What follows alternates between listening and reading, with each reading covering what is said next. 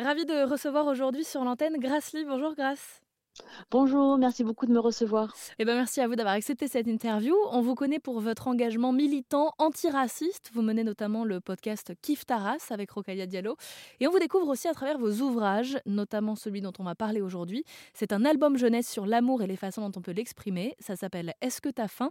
Vous le publiez chez On ne compte pas pour du beurre, une maison d'édition dont on a déjà parlé sur l'antenne d'Airzen Radio. Est-ce que vous pouvez nous, nous en faire le pitch de cette histoire? Oui, bien sûr, merci. C'est euh, l'histoire d'une petite fille, Anaï, qui passe ses mercredis avec sa grand-mère. Et euh, sa grand-mère ne lui dit jamais je t'aime, mais elle commence toujours par lui demander est-ce que tu as faim? Cette manière de dire son amour, en fait, c'est une manière euh, qui lui est propre, bien sûr, à, à, ces personnages, mais je sais que c'est aussi quelque chose que moi j'ai vécu et que je pense de, de nombreuses personnes vivent ou ont vécu, et, et ça nous montre à quel point, bon bah, on a plein de manières de dire notre amour pour ceux qui comptent pour nous. Comment vous l'expliquez ça? Est-ce que c'est quelque chose de peut-être culturel, peut-être familial, de ne pas oser dire ce qu'on ressent pour les autres, mais plus de le montrer? Bah, Moi, je dirais que dans ma famille, les émotions ne passaient pas forcément par les mots. Euh, pour de multiples raisons. Euh, l'une des premières raisons, c'était que on parlait beaucoup de langues chez moi. Euh, ma grand-mère parlait cantonais, une langue chinoise du sud du pays. mon père parle tétio, une autre langue du sud de la Chine. il parlait aussi cambodgien et vietnamien. Et bien sûr, il y avait du français. Et donc, parfois, il y avait des erreurs de traduction. Enfin, on était un peu perdu dans la traduction. Et je pense que c'est aussi une des raisons pour lesquelles la communication verbale n'a pas été ma, seule manière de communiquer avec ma famille.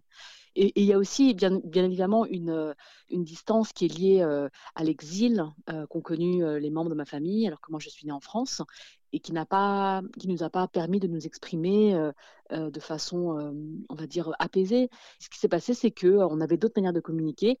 Et quand j'étais petite, parler avec la nourriture, enfin déjà, je ne savais pas que c'était ça. Je me rendais pas compte que c'était aussi une façon de, de, prendre soin de nous, mmh. même si, bien sûr, je n'ai jamais eu faim et que et que c'était vraiment la, la, première chose que faisait ma famille, c'était de me nourrir tant physiquement que sur le plan émotionnel. Et, et donc c'est une manière de leur rendre cet hommage-là.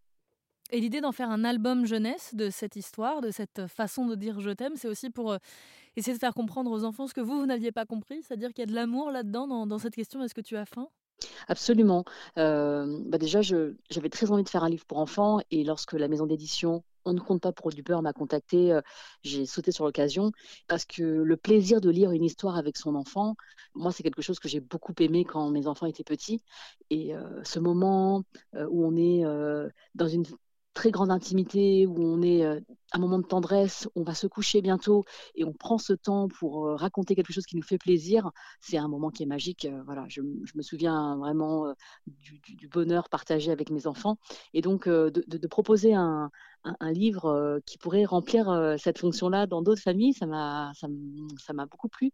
Moi, moi, ça me fait du bien de raconter cette histoire-là parce que j'ai envie que mes enfants sachent qui étaient les gens dans ma famille, dans leur famille, et, aussi pour dire à, des enfants qui vivraient cette expérience aujourd'hui de, de, dire, bah oui, c'est vrai qu'on a plein de manières de dire je t'aime et il n'y en a pas une qui est meilleure que l'autre. Toutes les manières de, s'exprimer se valent et bien sûr que prendre soin de nous, surtout par les, les temps qui courent, c'est, je pense, l'une des meilleures manières d'être proche de notre famille et de leur dire je t'aime. Ça s'appelle Est-ce que tu as faim? Ça a été publié euh, le 7 novembre dernier aux éditions On ne compte pas pour du beurre, écrit par vous, Grassly. Merci beaucoup de nous en avoir parlé sur l'antenne d'Arzen Radio et illustré par Mélodie Hung. Évidemment, on vous conseille euh, de vous rendre chez votre libraire de quartier pour vous procurer ce livre, mais il est dispo un peu partout. Merci beaucoup, Grace. Merci beaucoup, merci Erzen.